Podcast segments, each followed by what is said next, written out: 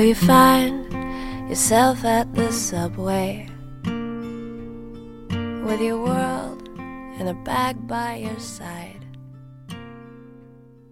And all at once.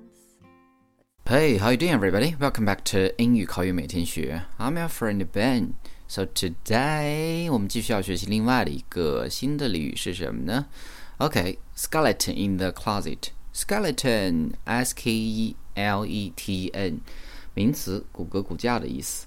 Closet, C-L-O-S-E-T, closet，名词是储藏室。So skeleton in the closet, you can say 储藏室里的骨架。So what does that mean? In English, it means an embarrassing secret or a secret source of shame, potentially ruinous if exposed, which a person or family makes efforts to conceal. 意思就是说，让人尴尬的秘密，一个不可见人的秘密，如果暴露的话，就会招致不好的后果。简而言之，就是丑事或者隐情。This phrase was coined in England in the 19th century. 这个词组在19世纪的英国被发明。The England English now usually use a skeleton in the cupboard with skeletons in the closet, more common in the USA. 现在呢，英国人用的更多的是 skeleton 的 cupboard，c u p b o a r d，而美国人呢用的更多的是 skeleton 的 closet。A skeleton in the closet undoubtedly originated as an allusion to an apparently irreproachable person or family having a guilty secret waiting to be uncovered. 储藏室里的骨架暗示的是一个没有过失的人或者家庭做出了不可告人的事情。The close and hand domestic imaginary of closet or cupboard gives a sense of the ever present risk of discovery. 储藏室或者橱柜里的骨架这个比喻很形象地说明了这个秘密很有可能随时被发现。The phrase was first used in the early 1900s the first reference found in print is a figurative one in a piece by William Henry Stowell in the UK monthly periodical, The Eclectic Review, 1916.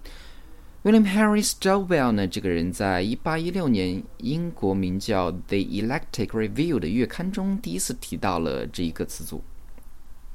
他是这样说的：“Two great sources of distress are the danger of contagion and the apprehension of hereditary diseases。”不幸的两个源泉呢是重疾病的传染性和遗传的恐惧。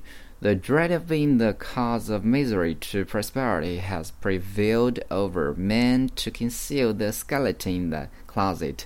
人们担心会遗传给后代，于是呢都会去隐瞒这个事情。当然呢，这一段是关于疾病的描述，用到了这一个词组。当然，也有人说呢，这个词组来源于臭名昭著的抢尸者的年代，也就是在一八三二年之前的英国。呃，解剖学法令还没有允许医生来使用尸体来做科学研究，所以呢，有的医生会非法的藏尸体在自己家里的储藏室里面。